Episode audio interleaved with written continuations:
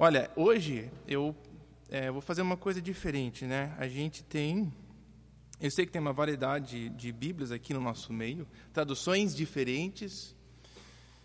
É, não sei se a igreja tem uma oficial, assim que a gente declara como nossa particular. Mas uma boa parte usa NVI. É, eu sei que alguns têm algumas coisas diferentes. É, isso é legal. É, então eu não vou projetar nenhum. Ao invés disso, eu decidi fazer o seguinte. É, eu tenho trabalhado essa semana numa tradução do texto que a gente vai ver hoje, uma minha, e aí eu vou explicar para você como é que vai funcionar. Mas eu fiz uma cópia, eu acho que tem. Oi? Para todos, eu acho que tem aqui é, para passar. Aí, conforme está passando, eu vou só explicar. Ela é para a gente usar em conjunto, né, com a sua Bíblia também. A gente, é, você tem também como um recurso. Mas o jeito que eu formatei ele é de seguir uma, um pensamento. A gente podia tris, tri, traçar, desculpa, eu falar tristeçar, mas traçar um pensamento. Não sei o quanto análise de literatura você teve que fazer na sua vida, é chato. É, mas quando é uma coisa interessante, é legal de fazer. Então, não é apenas uma tradução assim com as minhas palavras, é uma tradução com o objetivo que visualmente a ordem das frases, cada uma segue assim para você saber, ela está assim seguindo uma ideia ou contribuindo como, né? É um jeito de colocar visualmente a, a ideia, de a gente poder seguir. Então, para te dar um exemplo nesse papel, o que está assim para a esquerda, o que está de baixo na esquerda é o que tá é, a, é o que segue, né? O parágrafo, a ideia principal. Vou esperar até todo mundo chegar, aí eu vou o papel chegar em todo mundo, aí eu explico direito para você ver. E o que é legal de Romanos, apesar de ser um livro assim, um dos mais famosos do Novo Testamento, com o apóstolo Paulo, é que ele vai ser o tipo de livro que, se você é, teve dúvida na sua vida de como que, deixa eu pensar assim, é, por que que Deus decidiu esperar tanto tempo, né, para falar sobre Jesus? Por que que não foi depois de Gênesis 3, começa João 3, e Deus mandou seu filho e morreu por todo mundo? E esquecer daquele nossa, aquele tempão com o povo de Israel. Por que tanto tempo com isso? Por que tanta coisa estranha? É, é né, porque essa lógica, né, essa carta vai explicar um pouco disso. Né? Se você também teve questões ou dúvidas em relação a. O que, que é justificação? Essa palavra que a gente, a gente cantou numa das músicas aqui. O que, que ela significa de fato? Assim, é uma palavra que a gente usa, a gente canta, mas será que você sente bem firme assim no sentido dela? O que, que ela significa para você? É, perdão de pecados. E se alguém, né, digamos, você peca, mas muito grande, será que isso implica que talvez você vai perder a salvação? E se Jesus voltar no meio de um pecado nojento, será que você vai direto para o inferno? É, algumas perguntas desse tipo, eu acho que o livro de Romanos quer nos afirmar bem claramente o que é a verdade, né? o que é salvação, o que, que Deus tem feito por nós. Então, acho que perante o nosso estudo dessa carta, a gente vai poder aproveitar coisas desse tipo. Tá, então chegou no final, aí a, as folhas, só quero te falar como funciona então, que eu acho que é fácil de seguir. É, é assim, então você vê que no lado esquerdo, né, as, as ideias que são é, dominantes, ou, che, ou seja, que estão levando a estrutura, elas vão ficar em paralelo uma, uma com a outra, de baixo. Então, essas primeiras, a gente só vai olhar sete versículos hoje, fiquem felizes com isso que eu queria fazer um monte, mas falei, não, sete eu acho que vai ser o suficiente para nós. Os rodapés você pode ver depois, é uma coisa a mais para você, não, não, se preocupe com aquilo. Mas, por exemplo, vendo o versículo 1, basicamente a carta, a entra, essa é uma, uma introdução para a carta. Basicamente, Paulo, sou eu, versículo 1, Paulo, e se você pular até o 7, você vê que é o próximo bloco que está debaixo do versículo 1. Você está vendo como o resto está para a direita? Então você tem o versículo 1 e só no 7 você tem algo que segue. Então seja, oi, sou eu, Paulo, aí versículo 7, para todos vocês aí. Você vê que isso é o, o simples dos primeiros sete versículos. Eu sou Paulo, estou escrevendo para vocês aí no versículo 7, todos vocês em Roma. Esse é o geral que ele, que ele quis dizer. Mas no meio de tudo isso, ele falou: deixa eu explicar uma coisa bem importante rapidinho. Aí tem ploft, esse, esse negócio do lado direito. Então, essa lógica é para você ver é, que o que ele vai falar entre o 1 e o 6 é sobre a última parte do versículo 1, o Evangelho de Deus. Isso tudo descreve isso, é um jeito de visualizar. Às vezes, no parágrafo, eu, eu vejo um bloco na Bíblia que é um, uma coluna. Ou se você tiver uma Bíblia com, é, desculpa, duas colunas. As maioria das Bíblias tem, né? Você abre a, a Bíblia, tem uma, duas, três, quatro colunas. É o formato normal. Eu adoro aquelas que é só uma, uma página inteira, assim. Mas o que é ruim, às vezes, disso é que é, é linhas, assim, né? E você não tem, assim, uma lógica, a não ser divisões de parágrafos, que, que é legal. Mas às vezes no próprio parágrafo eu fico, eu fico perdido. Às vezes tem parágrafos tão grandes na Bíblia, você meio que se perde nela. Nossa, nem, nem lembrei do que, que era esse negócio. Você chega no final do. Às vezes o, o, a frase é tão comprida que você até esquece o que, que é isso aqui. Tem vírgula, vírgula, vírgula, né, né, e termina. Então, quebrando ele assim, é um jeito de a gente estudar e tentar seguir o que é que Paulo está falando. Porque antes de nós apropriarmos alguma coisa para nós, né, uma coisa que a gente leva para a nossa vida, nós queremos ter certeza que a gente está enxergando o que é que a carta fala, afinal. Né, o que é que Paulo quis dizer, em primeiro lugar. Aí a gente vai e aplica para nós. Então eu vou, nós vamos seguir o papel, mas sinta-se à vontade de você, ah, não gostei, não sei, a fonte estranha. Pode usar a sua Bíblia, mas eu vou referenciar ele bastante né, no nosso tempo, para você poder seguir o, a ideia. Tá legal? Então vamos orar e aí a gente inicia. Senhor, te agradecemos. Por favor, use o nosso tempo, fale com a gente. Precisamos que o Senhor faça isso, porque sem a tua ajuda, sem o teu espírito aqui, estamos, estamos basicamente perdidos com as nossas próprias forças e tentativas. Então, fale com a gente, por favor. Amém. Tá bom, então, versículo 1. A minha tradução tem umas palavras um pouco diferentes também, é de propósito. Eu, então eu vou ler dela. Qualquer pergunta que surgir, né, que eu acabo pulando, não sei, não vou falando, você pode também levantar a mão e, e fazer a sua pergunta. Eu tenho o direito também de ignorar a sua pergunta, só para você saber. Paulo, começando então, Paulo, né, se identificando, Paulo, o servo do Messias, Jesus, Coloquei Messias ao invés de Cristo, porque afinal, este é o significado da palavra Cristo. Não é o sobrenome do cara, é, o, é um título dele, é quem ele é. Ele é Jesus, especificamente o Jesus que é Messias, porque tinha tantos Jesuses. Né? Às vezes parece que a gente sente que só tem um Jesus, porque raramente a gente tem alguém chamado Jesus. O nome não é tão comum né, de se usar por causa da associação com aquele grande Jesus Cristo. Então, você tem Jesus, eu acho que no espanhol, mas eu não conheço muitos brasileiros com o nome Jesus. Ou meu nome é Jesus. Vocês, vocês têm alguém chamado Jesus? Tem? Será que é mais comum aqui? Mas é bem engraçado é, isso. Mas afinal, é, a primeira coisa que Paulo se identifica, o jeito que ele se enxerga, não sei como você se enxerga, né, quem você é. Eu sou fulano, eu sou filho de tal, eu sou filha de tal, eu sou brasileiro, eu sou norueguês, eu sou africano, não sei lá, não sei como você, em primeiro lugar, se identifica, mas em quase todas as cartas, Paulo, de primeiro, ele fala: Meu nome é Paulo e eu sou um servo é, das, do Messias, eu sou um escravo do Messias. Antes de mais nada, antes de ser um romano, antes de ser um judeu, eu sou um servo do Messias, é o que identifica ele em primeiro lugar. Aí nós temos também ah, essa próxima parte, chamado apóstolo. Eu quero agora usar a minha traduçãozinha, chamado apóstolo, porque é interessante essas duas palavras juntas, chamado apóstolo. As traduções às vezes falam assim: "Ah, eu sou Paulo, eu fui chamado para ser um apóstolo". Não é bem assim, são essas duas palavras apenas no texto. Um chamado apóstolo. A ideia aqui é, é uma descrição de que tipo de apóstolo ele é.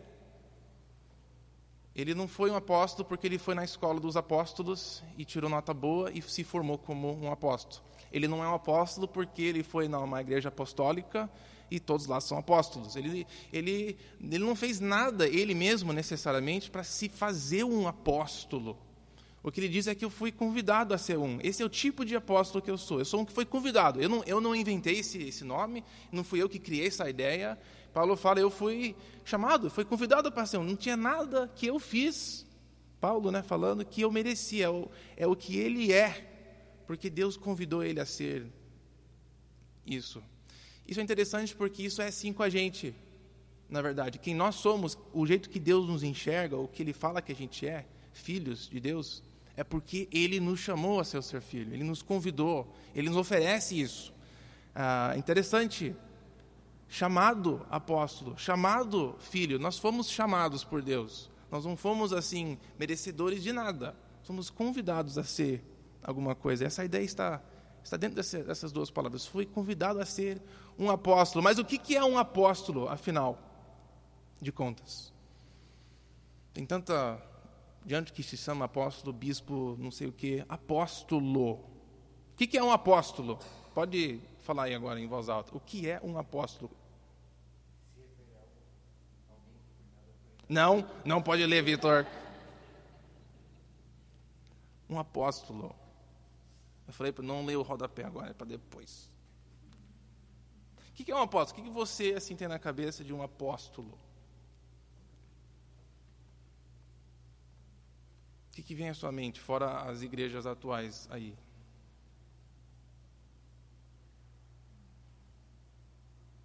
Tem que ter alguma coisa, você não pensa em nada? Um pastor. Legal. Apóstolo. O que, que você faz, cara? Sou um apóstolo. Eu aposto nas corridas. Eu não sei.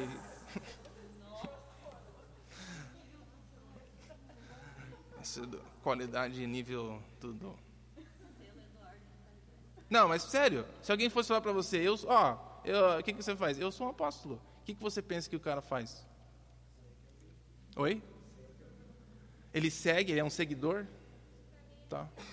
Ele é um líder. Nossa, duas coisas bem diferentes, né? Um seguidor e um líder.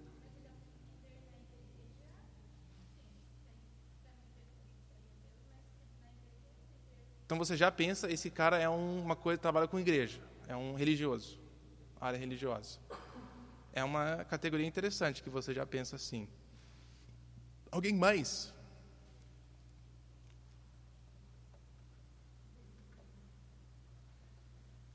Bom, ah, essa, esse jeito de usar apóstolo se refere, acabou se referindo, né, mais para mais para frente na história da igreja a pessoas que trabalham na igreja e tal, certas funções. Na verdade, era um dos maiores, tipo, acima dos bispos, o mais importante era o apóstolo. Mas a palavra em si significa mandar, ir para lá. É, na verdade, ir para lá, mas com autoridade. Era uma palavra usada para os mensageiros que o César mandava assim: vai lá e quero que você anuncie oficialmente naquela cidade o que aconteceu aqui. É, conforme o, o Império Romano estava crescendo, é, ele lutava contra impérios e países diferentes. Né? Quando eles ganhavam na luta, aquele, aquela, aquela outra raça, aquela nação virava posse e entrava dentro do Império Romano. E as cidades que pertenciam a eles tinham que receber essa notícia. Então era mandado mensageiros, era mandado apóstolos, pessoas que iriam anunciar o que tinha acontecido é uma pessoa que está encarregado, com a autoridade da pessoa que o mandou, geralmente um superior. Então, se eu sou um apóstolo, o Caetano estava certo, é um tipo de seguidor, no sentido que tem um cara mais importante, acima dele, que está mandando ele fazer alguma coisa, e ele veio em, com toda a autoridade daquela pessoa a falar é, alguma coisa. Um apóstolo, no, no sentido geral da palavra, é isso: alguém encarregado com uma mensagem e com a autoridade da pessoa que deu a mensagem. Ele pode falar no nome daquela pessoa. Então, o apóstolo do César tinha a autoridade e a palavra do César. Um apóstolo de Jesus é alguém que tem a autoridade de vir trazer uma mensagem daquela pessoa. É uma coisa forte, né? Então, Paulo fala que eu sou um desses, eu sou um apóstolo de Jesus. Eu sou uma pessoa encarregada com uma mensagem, ele mesmo me deu a mensagem dele para passar para vocês.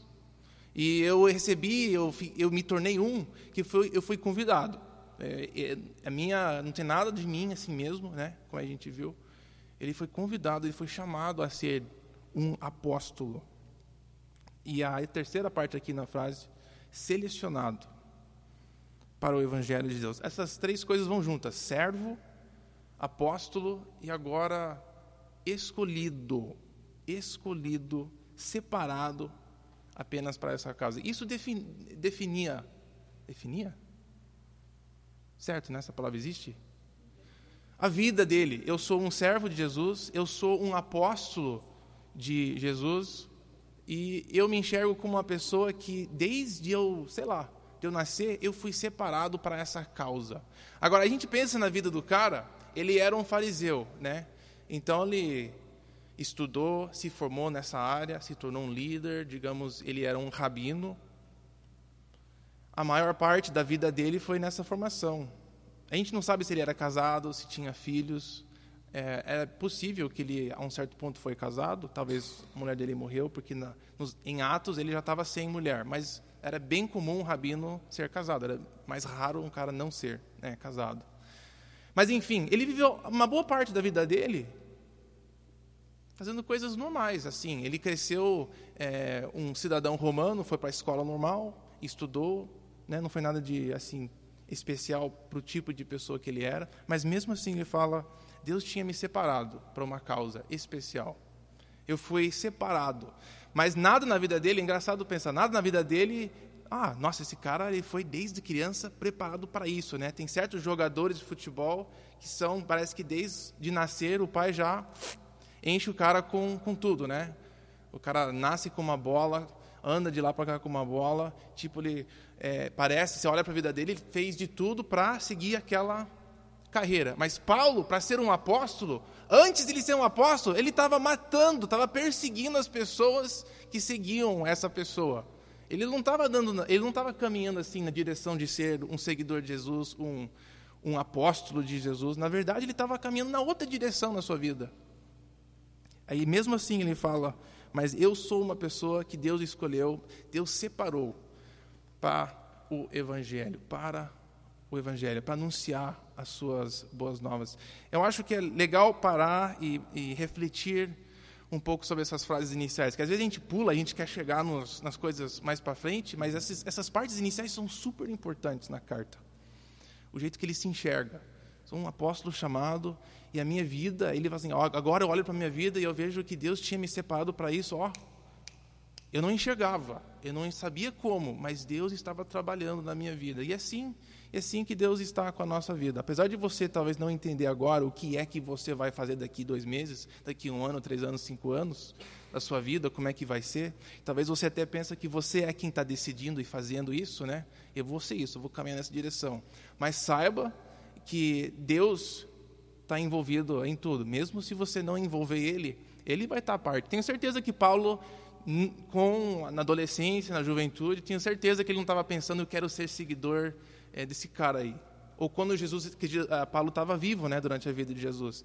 Paulo não queria seguir o cara, tinha nada a ver com ele. Impressionante como é, Deus participa da nossa vida em formas que a gente não estava prestando atenção. A gente não enxerga, a gente não vê, mas Ele está lá. Ele tem um trajetório bem específico para cada um de nós.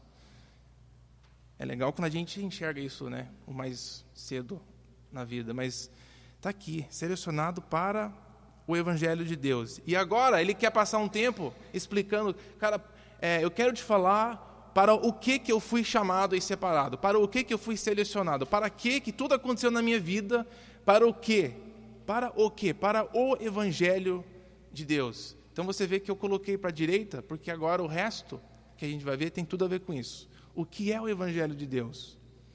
Para o que que Paulo, o grande apóstolo, foi separado, escolhido? Por que, que a vida dele mudou tanto? Foi por causa disso aqui. O Evangelho de Deus que foi prometido, o qual né, ele prometeu antemão, o qual Deus tinha anunciado antes o Evangelho de Deus foi anunciado antes de ter chegado. O Evangelho de Deus está percorrendo a nossa Bíblia, do Antigo Testamento ao Novo. Não é só Jesus que anuncia, não é só João Batista que anuncia, mas a gente tem aqui que Paulo falando, isso aqui Deus estava falando ó, já há muito tempo que ia chegar o Evangelho. Então ele fala três coisas, você vê três coisas ali que eu separei sobre o Evangelho de Deus, de baixo, né? Ele prometeu como? Por meio dos seus profetas. Deus prometeu, Deus falou, Deus anunciou através de profetas. O, os profetas do Antigo Testamento falam muita coisa e uma delas é sobre o que Jesus faria. É, uma delas é sobre o Evangelho, o grande anúncio de Deus. Então, Paulo falando, a minha vida toda é sobre isso aqui, é sobre o Evangelho. A minha vida é sobre o Evangelho. E esse Evangelho foi já falado há muito tempo atrás. Outra coisa, primeiro de seus profetas. Segunda coisa, foi anunciado também nas Escrituras Sagradas. Tinha gente falando sobre o Evangelho, teve livro que foi escrito sobre o Evangelho. Minha vida é dedicada a isso. Aí a última são as boas novas sobre o Filho. O Filho, eu acho legal essa frase, é como um título aqui. Não Filho de Deus ainda, ele fala apenas acerca do Filho. A minha vida roda em torno do Evangelho do Filho. A minha vida, tudo que eu faço, ela tem alguma coisa a ver com o anúncio do Filho. Legal meio que separar isso, e você vê isso, Paulo falando. Eu sou um apóstolo, sou alguém que foi carregado com uma mensagem, essa mensagem é sobre o Filho, e a minha vida toda tem tudo a ver com isso. Eu fui separado desde quando eu nasci, antes de eu nascer, para ter alguma coisa a ver com o anúncio no mundo do Filho. Agora você vê que vai mais para a direita. Nós temos coisas agora em relação ao Filho. Quem que é esse Filho? Em primeiro lugar, ele fala Interessante o primeiro lugar, a primeira coisa que ele fala, né? Em relação ao filho, aquele da semente de Davi, da descendência, segundo a carne. Por que, que ele não começou com o filho, o filho de Deus? Por que, que ele não começou? Porque ele vai chegar no filho de Deus. Tem um anúncio em relação ao filho. Vocês lá em Roma, a minha vida tem a ver com um anúncio muito importante. É sobre o filho é que esse termo o filho, você sabe o que, que o César se chamava? Xi, se chamava naquela época? O filho de Deus, o filho, aquele que Deus colocou na terra para governar as nações. César tinha este nome sobre ele, o grande filho, que tem o poder, que era até semidivino. É, esses, esses, imperadores na época de Paulo também, o Cláudio, ele se declarou Deus, de fato. Ele queria colocar a sua própria imagem lá no templo em Jerusalém. Paulo viveu durante o imperador Nero também, que endoideceu, um cara louco que queria também ser reconhecido como um tipo de Deus. Paulo fala: Eu tenho uma declaração, a minha vida tem tudo a ver com essa declaração e é sobre o filho, mas não o filho que vocês pensam, porque eu imagino que quando ele falou o filho, muitos romanos, né, Peraí, qual? Você é um apóstolo do César? Ele, sou filho, mas não, não aquele filho. Deixa eu começar desde o início. Eu sou o filho, aquele que foi, aquele que é descendente de Davi, aquele lá que as, as escrituras falam. Que tipo de impacto teria isso? Ele falar, aquele que é de acordo com Davi, aquele que é a descendência dele, específica. Vai comigo no Salmo 89. Não. Vamos começar no 72.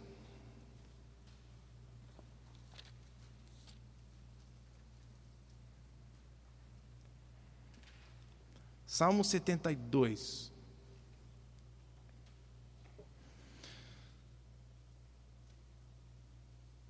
Salmo 72, você vê, não sei o que, que sua Bíblia tem debaixo do número 72, a minha, minha tem de Salomão, né? Essa frase é, em hebraico, esse di, ela pode ser sobre também. Ela não representa necessariamente quem escreveu, ela pode, pode descrever o assunto, pode se referir a Salomão. Agora, Salomão é quem? Oi? Um rei? Sim. Oi? Ele é um filho de Davi. Ele é um, um exemplo do que poderia ser. Né? Ele, a vida dele, de alguma forma ou outra, reflete uma, o que é que Deus quer do filho de Davi, rei, um dia. É interessante esse salmo. Olha, versículo 1: Reveste da tua justiça, ó rei, ó rei, ó Deus, e o filho do rei da tua retidão, para que ele julgue com retidão e com justiça os teus que sofrem opressão, que os montes tragam prosperidade ao povo e as colinas o fruto da justiça. Defenda ele os oprimidos entre o povo e liberte os filhos dos pobres, esmague ele o opressor. Quem que é o opressor de Israel? Roma naquela época. O filho de Davi era quem ia libertar esse povo e acabar com o opressor. Salmo 89 agora.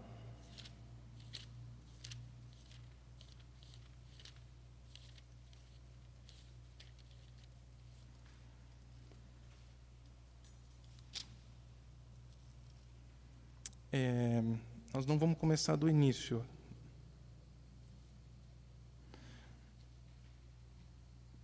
Eu. Tá. Hum, ah, hum. Vamos começar. Hum, achei. Versículo 20. Salmo 89, versículo 20, é uma descrição sobre Davi, né? mas também com essa expectativa que viria um que nem ele mais tarde, é uma grande expectativa do tipo de pessoa que seria. Encontrei o meu servo Davi, ungi-o com o meu óleo sagrado. Minha mão o susterá, o meu braço ah, o fará forte. Nenhum inimigo o sujeitará a tributos, nenhum injusto o oprimirá, oprimirá, desculpa. Esmagarei diante dele os seus adversários e destruirei os seus inimigos. A minha fidelidade, o meu amor o acompanharão, e pelo meu nome aumentará seu poder. Sua mão dominará até o mar, e a sua mão direita até os rios. A ideia aqui, em Israel, a ideia, o mar estava de um lado e o rio Eufrates lá do outro lado. A ideia era o mundo todo. Esse rei, esse rei davídico, vai dominar todo mundo. Ele me dirá: Tu és o meu pai, ó meu Deus, a rocha que me salva. Então, esse filho de Davi vai se chamar de filho de Deus. Também o nomearei meu primogênito, o mais exaltado dos reis da terra. Só queria te dar um, só para você saborear um pouco, que quando Paulo fala, né, a gente viu aqui acerca do filho, talvez os romanos tinham em mente um tipo de filho naquele tempo, mas Paulo tinha outro. A minha, a minha vida tem a ver com outro filho. Ele está sendo muito específico aqui no jeito que ele fala, que ele começa a sua carta aos romanos. Eu sou um apóstolo, Alguém me encarregou. Na verdade, eu tenho a autoridade do rei verdadeiro, do filho verdadeiro. E ele me deu uma mensagem para passar para vocês, acerca dele mesmo, na verdade. Que foi anunciado já há muito tempo nos profetas, nas escrituras, a quais, as quais nós acabamos de ler, algumas. Ele é o da semente de Davi, segundo a carne. Especificamente, esses trechos que a gente leu, é aquele. Salmo 2 também é outro que a gente podia ler, mas não vamos agora. Então ele já começa meio até com algumas coisas controversiais. Controvérsias. Segunda coisa, e ele foi constituído filho de Deus. Agora nós temos o título completo. Esse reza, esse rezar, esse César, ele é uma imitação, ele é um falso, ele não é o verdadeiro filho que vai governar o mundo. O, aquele que nasceu de acordo com Davi, Jesus Messias, aquele cara crucificado, ele é o verdadeiro filho. Ele foi constituído filho de Deus. E olha só as três qualidades que constituiu ele filho de Deus. Em primeiro lugar, foi com poder. Não foi só um, um, uns, uns vagabundos anunciando: ah, Jesus é bom demais, ele é o rei, que legal. Não foi só uns, uns discípulos meio assim, é, dispersos ali em Jerusalém. Não foi só umas mulheres doidas que viu um cara ressuscitar. Ele foi constituído, foi estabelecido como filho de Deus com, com muito poder. Que tipo de poder? Foi, em primeiro lugar, de acordo com o espírito de santidade. O Espírito Santo foi quem declarou que ele é o filho de Deus, com o poder. E esse poder veio pela ressurreição dos mortos. Você sabe uma coisa que ninguém até agora conseguiu vencer? Fora esse cara é a morte. Todo mundo vai morrer aqui. Você vai morrer, todo mundo que você conhece vai morrer. A pessoa com quem você vai casar vai morrer, talvez antes de você, a pessoa, ou talvez depois, né? Que pensamento maravilhoso. Seus pais vão morrer, é, seu cachorro é, vai morrer, seu gato vai morrer, é, seu avó, seu avô, seu tio, sua tia, seu irmão, todo mundo vai morrer. Mas aqui, opa, aqui, minha Bíblia voou. Alguém está me castigando. Mas aqui diz Paulo que o verdadeiro filho, não o César, mas o verdadeiro rei do mundo inteiro, ele foi constituído, foi confirmado, foi colocado naquela posição de acordo com muito poder, o poder que destruiu a morte. Então César, ele pode ter um monte de dinheiro, ele pode ter um monte de cavalo, ele pode ter né, aquela beleza, aquela cidade enorme que ele construiu, pode ter muita coisa maravilhosa lá, mas ele não tem autoridade sobre a morte. Ele pode até com, sei lá, chamar uns espíritos estranhos, alguns milagres estranhos, um astrólogo que consegue antecipar o tempo. Mas o verdadeiro filho do mundo, ele reina sobre todos, e a justificativa dele ser o verdadeiro rei é que ele conquistou a morte. Ele não só curou, ele não só falou para o céu calar a boca, ele não só dominou o mar, ele domina a morte. Ele foi declarado filho através da ressurreição dos mortos. Engraçado que ele não falou ressurreição seu, da sua própria ressurreição, ele falou ressurreição dos mortos, porque Deus, Jesus ressuscitou e ele recebeu autoridade, ele recebeu as chaves sobre a morte e sobre a vida. Ele domina a morte. Eu não sei, eu não, sei, eu não entendo como é que isso funciona, dominar a morte. Mas sabe que Deus controla até isso, Ele determina quando as pessoas morrem, do certo sentido, ele, ele, tem essa autoridade. Morte não tem o direito sobre ele de falar que você tem que morrer. Ele é quem tem as chaves do inferno, da morte, da vida. Então imagina isso, Paulo começando, eu sou um servo, mas eu sou um servo especial, porque eu sou um apóstolo convidado, né? É, Deus me convidou a ser isso aqui. Especificamente, eu fui assim separado. Deus trabalhou na minha vida de uma forma que eu nem entendia direito, para mim ser um anunciador sobre o filho, as verdades sobre o filho que foram anunciados antes, né, em formas diferentes. E este filho é aquele lá, o filho de Davi. Este foi exaltado e agora, por causa da ressurreição, ele tem o direito e autoridade sobre todo mundo inclusive esse César aí, na cidade uh, onde vocês moram. Engraçado que você pensa, eu estava lendo sobre os cristãos em Roma, durante essa época, é, os cristãos, a, a, igreja não era muito grande. Foi centenas de anos depois que a igreja ficou meio grande lá. E continua lá, né, a igreja católica, de um certo sentido. Mas nessa época, aí de, Paulo está escrevendo isso para um grupinho de talvez 30 pessoas, talvez menos uns 15, na sala de alguém. Sabe que esse, esse César aí que você está do outro lado do rio, você está vendo? E inclusive eles, eles provavelmente ah, moravam num, num, bairro meio. Do outro lado do rio é o lugar mais pobre da cidade, não na, na outra área, com os políticos. E eles recebendo essa cartinha e falando, e, e falando, eu sou um grande apóstolo do verdadeiro filho, vocês estão aqui me ouvindo falar essas coisas. Interessante pensar nisso. Aí, voltando ali, terminando, né? Aí ele fala um nome, Jesus. Você viu que aqui ele troca a ordem das palavras. No primeiro versículo, eu sou servo de, de Cristo, servo do Messias. E aqui ele inverte. Nada é por acaso, quando você escreve. Você já escreveu um texto, assim, aquele texto importante para alguém importante? Quantas vezes você escreveu esse texto e ficou olhando aquele texto? É só algumas palavras, né? Ah, peraí. E você apaga. Ah, aí você lê, não. Aí você, você quer que o texto tenha aquela.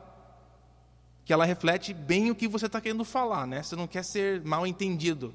Texto, texto às vezes, é, é chato por causa disso. Você não, não pega assim o. Especialmente você faz muito rápido, você lê depois que você mandou. Putz, ah, o que eu quis dizer, aí você tem que se explicar um pouco mais.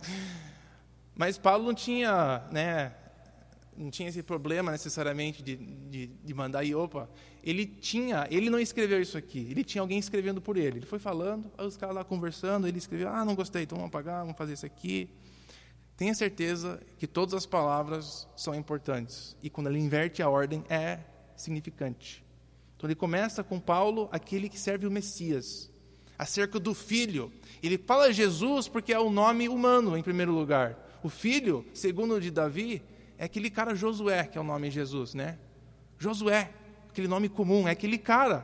Aquele cara é o grande rei, o grande filho de Deus. Jesus, que é o Messias, o nosso mestre, o nosso Senhor. Então, eu fui selecionado, eu fui separado para anunciar essas coisas sobre o Filho. O Evangelho de Deus é um anúncio sobre o Filho. E o anúncio é: ele ressuscitou. E com essa ressurreição, Deus colocou ele sobre todas as coisas. Agora, se você está em bons termos com o novo Filho de Deus no mundo, essas são boas notícias. Né? Mas se o novo governador não é, é, o, é o cara que você está contra, é meio chato isso, né? Possivelmente você é, não estaria muito feliz com uma notícia dessa. Mas a notícia que Paulo te, tinha, ele, ah, perceba aqui que até agora ele não tem falado nada sobre perdão de pecados, nada sobre justificação, salvação, né? Ele fala: "Eu sou anunciador das boas notícias ao mundo, de que tem um novo imperador verdadeiro, o Filho de Deus, aquele que ressuscitou dos mortos. E aí, ele, aí nós voltamos. Você viu que isso é em relação ao Filho. Mas o que mais sobre o Evangelho de Deus, que foi prometido e também descendo, agora, voltando ao pensamento, o qual ele prometeu, aí pulando, e por meio de quem? O Filho.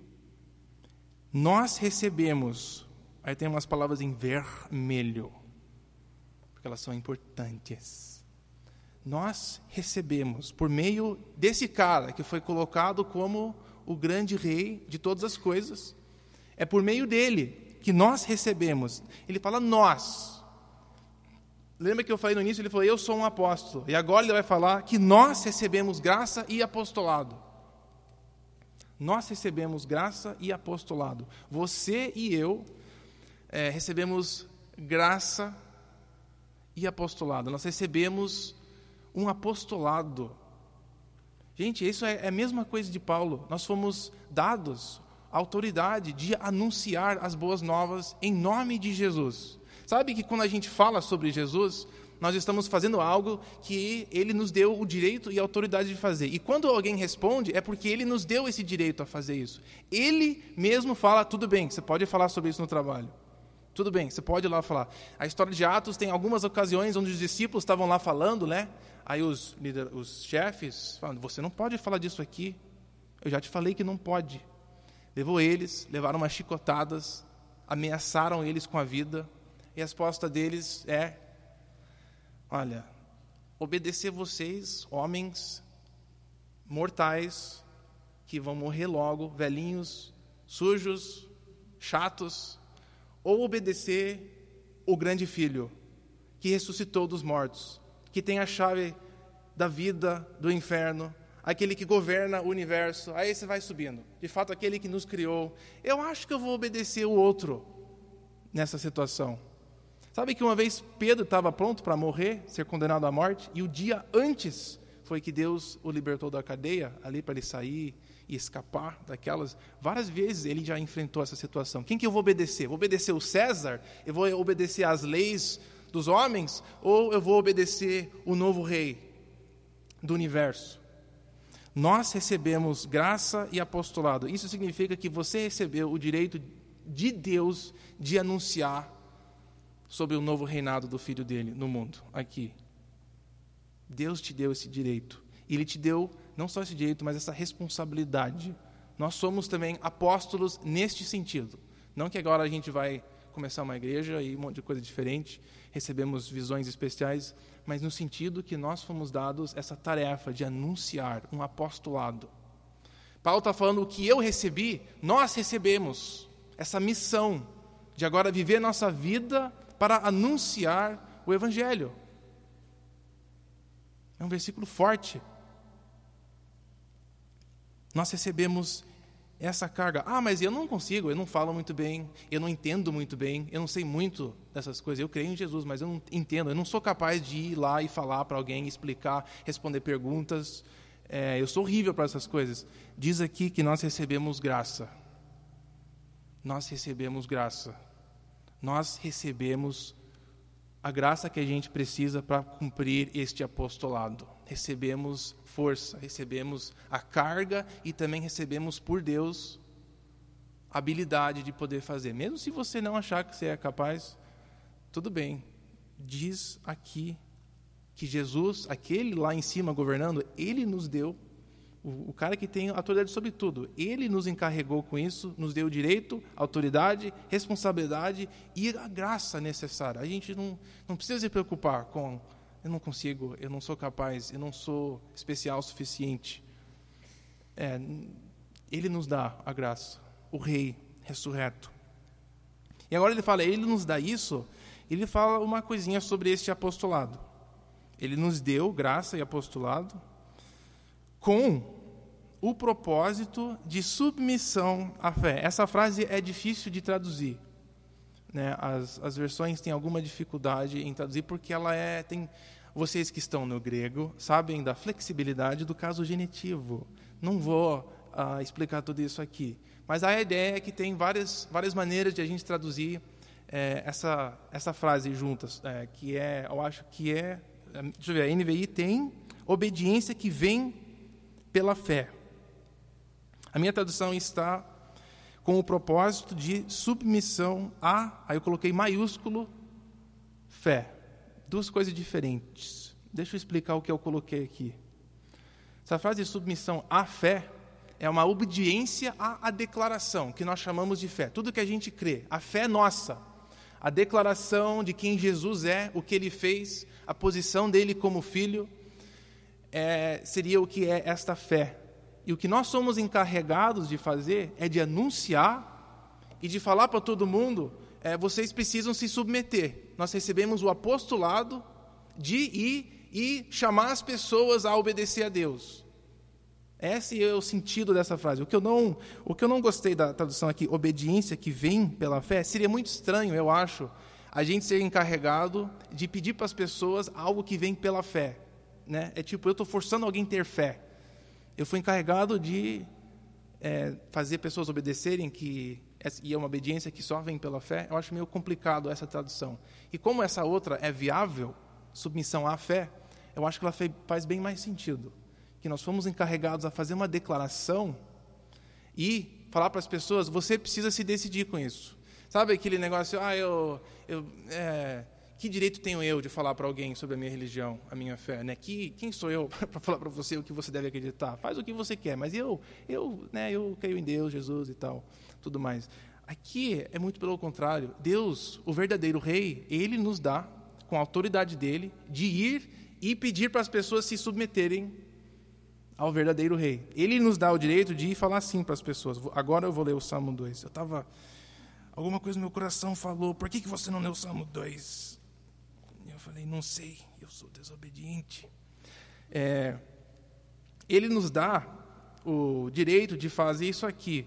No Salmo 2, versículo 7, proclamarei, proclamarei o decreto de Jeová. Ele me disse: Tu és meu filho, hoje te gerei. Pede-me e te darei as nações como herança, os confins da terra como tua propriedade. Tu as quebrarás com vara de ferro e, a, e as despedaçarás com um vaso de barro. É isso que Deus colocou Jesus como autoridade suprema sobre todas as coisas. Ó, versículo 10. Então, ó reis, presidentes, governantes, seja lá os nomes das pessoas em cargas importantes, sejam espertos, não sejam idiotas. Aceitem essa advertência, ó autoridades da terra. Vocês devem adorar Jeová e com medo vocês devem exultar e também com tremor. Vocês devem beijar o filho. O filho. Se submetem a ele, para que ele não fique bravo e destrói vocês. Nós temos autoridade dado por Deus, um apostolado e uma graça para falar para as nações. Ó, oh, gente, é, tem um novo rei que Deus estabeleceu sobre o universo. E ele vai julgar todo mundo. É melhor você acertar as contas com ele. Sabe, a gente, a gente não tem direito porque a gente, a gente tem tanta fé. A gente é mais esperto, a gente é mais capaz, a gente consegue lutar num argumento e, e convencer alguém. A nossa responsabilidade é só falar, é só anunciar, não é nem argumentar direito. Que a gente, um ou outro, vai perder esse, essa linha. Né? Por que, que Deus existe e como, é, não sei. A gente deve tentar responder, mas afinal, a nossa responsabilidade é declarar a verdade é anunciar. Gente, se prepara, que Deus colocou o seu filho como o novo rei do mundo. É anunciar. Deus nos deu essa essa carga. E isso governa a vida de Paulo. A vida dele é só sobre isso. O que ele faz, tudo o que ele faz, onde ele vai, como ele planeja as férias, é, que tipo de é, viagem ele faz, para onde ele vai, quanto tempo ele fica em determinado lugar, tem tudo a ver com essa declaração. A vida dele é governada por isso. Esse é o princípio da vida dele.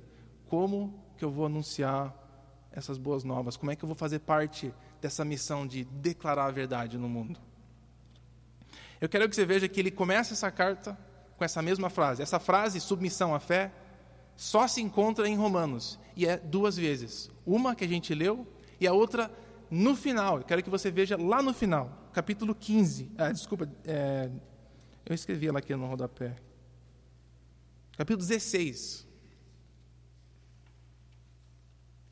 Os últimos versículos da carta. Ele começa com isso e termina. Esse é o foco dele. Ele fala: Eu estou escrevendo para vocês, Romanos, mas eu estou escrevendo sobre o grande anúncio. E esse grande anúncio que eu recebi sobre o Filho, Deus nos deu a todos nós de levar essa verdade. Porque o alvo de a gente estar tá aqui, o alvo de você estar vivo, talvez você não enxerga isso ainda, tem a ver com isso. É por isso que você ainda continua respirando depois que você aceitou Jesus na sua vida. É por isso, é só isso, é só isso aqui. É para que você participe dessa missão de anunciar o Filho no mundo e convidar as nações a se submeterem a isso. Ele começa com a carta e termina. Versículo 20. Ah, vamos começar com o 25. Ora, aquele que tem poder para confirmá-los meu evangelho, essa declaração, pela proclamação de Jesus Cristo, de acordo com a revelação desse mistério oculto nos tempos passados, né? Os profetas, os escritos, mas agora revelado e dado a conhecer pelas escrituras proféticas por ordem de Deus eterno, por ordem de Deus, para que todas as nações venham a crer nele e obedecer-lhe. É a mesma frase, só que traduzida diferente aqui, porque ela é difícil de traduzir. Mas a ideia é, nós somos encarregados de trazer outras nações, outras religiões, todo mundo que existe no mundo a se submeter a essa declaração. E quem nos deu esse direito não é a Igreja do Prado, não é ninguém especial, quer dizer, é ninguém muito especial, mas ninguém aqui, né? Não foi porque você foi numa escola especial, foi treinado, recebeu um diploma, agora você é formado em evangelismo, vá. Não, Deus nos dá a autoridade de fazer isso. Estamos terminando. E diz ali em todas as etnias. Você não está feliz que só foi sete versículos? Imagina se fosse o primeiro capítulo inteiro. Vocês não estão procurando almofadas e café. Não, isso não combina, mas tudo bem. Todas as etnias. Eu acho importante que essa palavra etnias, ao invés de nações, porque não é só assim, nações mudam, né? De tempo, alguns param de existir, mas etnias, esse toda a cultura, língua, é tudo. É por isso que pessoas gastam dinheiro e tempo traduzindo a Bíblia em línguas assim de, de índios. Porque a Bíblia diz que todas as etnias vão adorar e servir. Um representante de todas elas vão participar. Né? Então Deus nos deu autoridade de ir em todo lugar. Não só no Brasil, não só nos lugares que nos aceitam, mas todos. Mesmo os lugares que rejeitam o Evangelho, Deus nos dá autoridade de ir e anunciar. Tá louco? Em todas as etnias. E o propósito de tudo isso, né, que ele faz isso, essa frase coloquei em preto para que seu nome seja honrado. É, é difícil você escapar esse princípio quando você lê a Bíblia. Que o, o que está governando os propósitos de Deus no mundo é isso aqui. Por que, que Deus encarregou Paulo com a mensagem? Porque ele era bonitão e todo mundo ia escutar ele? Porque ele era um cara, um orador famoso que todo mundo ia gostar de ouvir a palavra dele? Não. Afinal, ele fez, Deus fez tudo o que ele fez na vida de Paulo para esse propósito final, para que o nome dele seja honrado. Isto é o propósito que governa a sua vida em relação a Deus e você. O que é que Deus quer de você? O, quais são os propósitos de Deus para a sua vida? Não sei especificamente, mas eu sei o final delas. É para que você sirva esse propósito na sua vida que através da sua vida, do seu falar, do seu andar, do seu pular, do seu dançar, do seu tudo, beber, comer, cantar, rolar, não sei o que mais tem no mundo a fazer do que só essas coisas. Trabalhar, viver uma vida, que tudo isso sirva para o nome dele ser honrado, o nome do Filho, o Evangelho. Engraçado que Paulo, apesar de ele não estar procurando isso, né, a vida dele, ele diz que mesmo assim estava separado por essa causa. Todos nós fomos criados para isso. É interessante no livro de Romanos que a gente vai ver que mesmo um povo desobediente, que nem Israel, Deus usou aquela desobediência. Infelizmente foi um resultado negativo para eles, mas Deus usou. Deus vai usar a sua vida. Você queira ou não, Deus vai usar a sua vida. Ele vai usar a sua desobediência e vai usar a sua obediência para que o nome dele seja honrado. A gente vive às vezes numa fantasia que a gente meio que decide, né, governa as nossas próprias vidas. Mas este é o princípio do, do cara que está em controle de tudo. Ele faz as coisas de acordo com isso.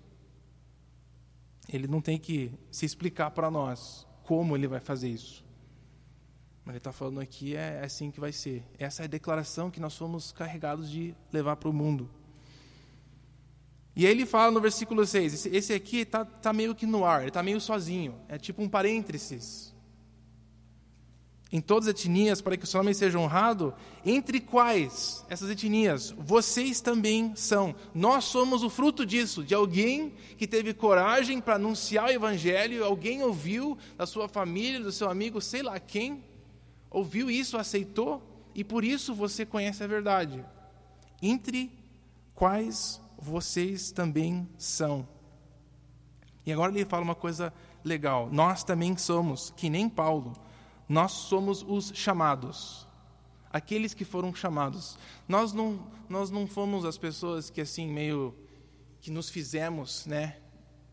De Jesus, nós não fomos aqueles que decidiram correr atrás escolher Jesus mas nós somos os chamados. Pense um pouco na sua vida e como você chegou a conhecer Jesus. Você, por acaso, do nada, eu vou ler sobre Jesus hoje e eu vou agora conhecer Ele. Você do nada foi atrás dele. Teve uma série de coisas que Deus fez na sua vida, na vida de pessoas no seu redor, para que você o conheça. Entre quais vocês também são os chamados. E vocês são os chamados, vocês são chamados, e tem essas três preposições que eu quero ali, porque são essas três coisas. Nós somos chamados para pertencer, né, de ser de Jesus. Nós somos chamados para ser o propósito de ser de Jesus. Nós somos chamados para ter nossa vida, é tudo. Nós somos chamados a ser tudo em relação a Jesus. Jesus o Messias. E aí ele, ah, aí ele termina. Agora ele vai encerrar. Então, né, nesse grande, ele queria falar apenas eu sou Paulo e estou escrevendo para vocês, mas ele não aguentava, não se aguentava e encheu todo esse espaço em relação ao grande evangelho de Deus, que vai ser o assunto da carta. Ele está nos preparando para ver que a carta é sobre este evangelho, como é que ela funciona, por que que é assim, por que, que teve a história que teve no mundo para o anúncio do filho chegar. Então, estou escrevendo para vocês, versículo 7. Todos que estão em Roma, amados, aí tem de ou por. Interessante pensar nessas duas coisas. Vocês são, todos em Roma, aqueles que são amados de Deus. Os amados de Deus, a ideia amados de Deus seria aqueles que pertencem. Vocês são amados os amadinhos, e vocês pertencem a Deus. É, essa frase, amados de Deus, apenas significa que nós pertencemos a Deus e nós somos pessoas amadas, não necessariamente por Deus. Essa frase, amados de Deus, não é necessariamente Deus que nos ama, se nós formos usar a preposição de. É apenas que nós somos pessoas amadas, nós temos pessoas na nossa vida que nos ama e nós todos pertencemos a Deus, que eu acho que é uma verdade. É uma das coisas que Paulo quis dizer. Vocês são pessoas amadas. Tem pessoas que amam vocês. Tem pessoas também na nossa vida que nos ama, que faz diferença total na nossa vida. Amados e também amados por Deus. Todos vocês em Roma e todos nós aqui, nós somos amados por pessoas e também nós somos amados por Deus. Nós vamos ver daqui a pouco, quero terminar com esse conceito, que isso é muito importante para o Evangelho. Tem tudo a ver com o Evangelho. E também, olha lá, do mesmo jeito que a gente viu o chamado apóstolo no primeiro versículo, em relação a Paulo, e lembre-se daqui, aquela ideia com chamado apóstolo, ela, ela descreve, a palavra chamado descreve que tipo de apóstolo. Né? É, um, é o apóstolo que foi chamado. Ele foi qualificado a ser um apóstolo através do chamado. E Paulo aqui falando, vocês são chamados santos. A igreja de Roma era perfeita? Não. A igreja de Corinto era perfeita? Nossa, absolutamente não. Mas mesmo, mesmo, ele, mesmo assim, eles também foram chamados santos. Deus chama a gente de santo, ele nos convida a ter este título, não baseado nas nossas atitudes, na nossa vida. Nós recebemos o título de santo só por causa de Jesus. Isso aqui vai ser nos princípios do livro de Romanos. Como que Deus pode nos chamar de santo? Pense na sua vida. Pense no seu dia hoje. Não precisa nem ir assim anos para trás. Pense em hoje. Você ia caracterizar o seu dia hoje como: nossa, hoje foi o dia mais santo da minha vida. Hoje eu fui santo. Hoje, mais do que outros dias, eu fui mais santo. Pense no seu dia hoje, nas ideias, pensamentos, palavras, ações, atitudes, etc. Não tem nenhum dia na minha vida que eu possa falar: não, pelo menos aquele dia eu era santo. Eu fui santo. Não tem nenhum dia que eu fui santo. Não sei se foi nenhuma hora completa que eu fui santo. Nem no meu sono eu sou santo. Seria legal se fosse, mas nem no sono eu sou santo. Às vezes eu sou pior do que quando eu estou acordado no meu sono. É, momento de confissão. Chamados santos. O que nos qualifica de ser chamado santo é Deus. Ele fala: Você é santo. Eu te declaro santo. Eu te cubro com meu sangue. O cara que está em controle, o chefão, o filho, que tem autoridade, ele fala que você é santo. Ele fala que você pertence a ele. Mesmo você não sendo perfeito, mesmo você não sendo capaz, Deus te declara santo. Isso é muito legal. Nós somos santos porque, em primeiro lugar, nós somos chamados santos. É por isso que a gente busca a santidade, porque Deus já nos declara santo. E a gente quer tentar viver de acordo com isso.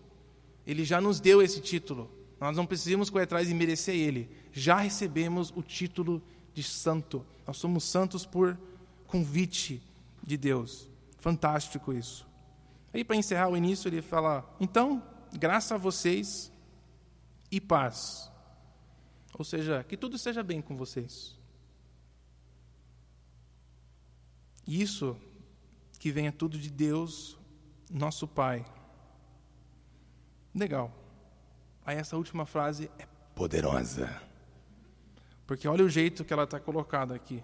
Do Senhor Jesus Messias graça e paz de Deus, nosso Pai, e também graça e paz do Senhor Jesus Messias.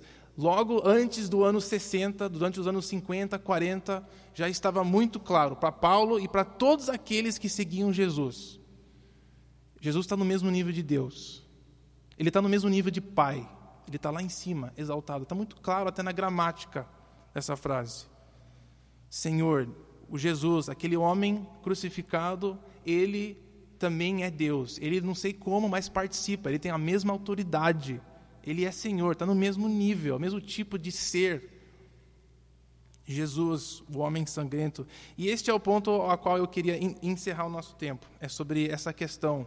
O que o Evangelho declara para a gente, esse negócio de ser amados por Deus o quanto nós somos amados por Deus. O Evangelho é uma declaração de tudo que Deus fez por nós.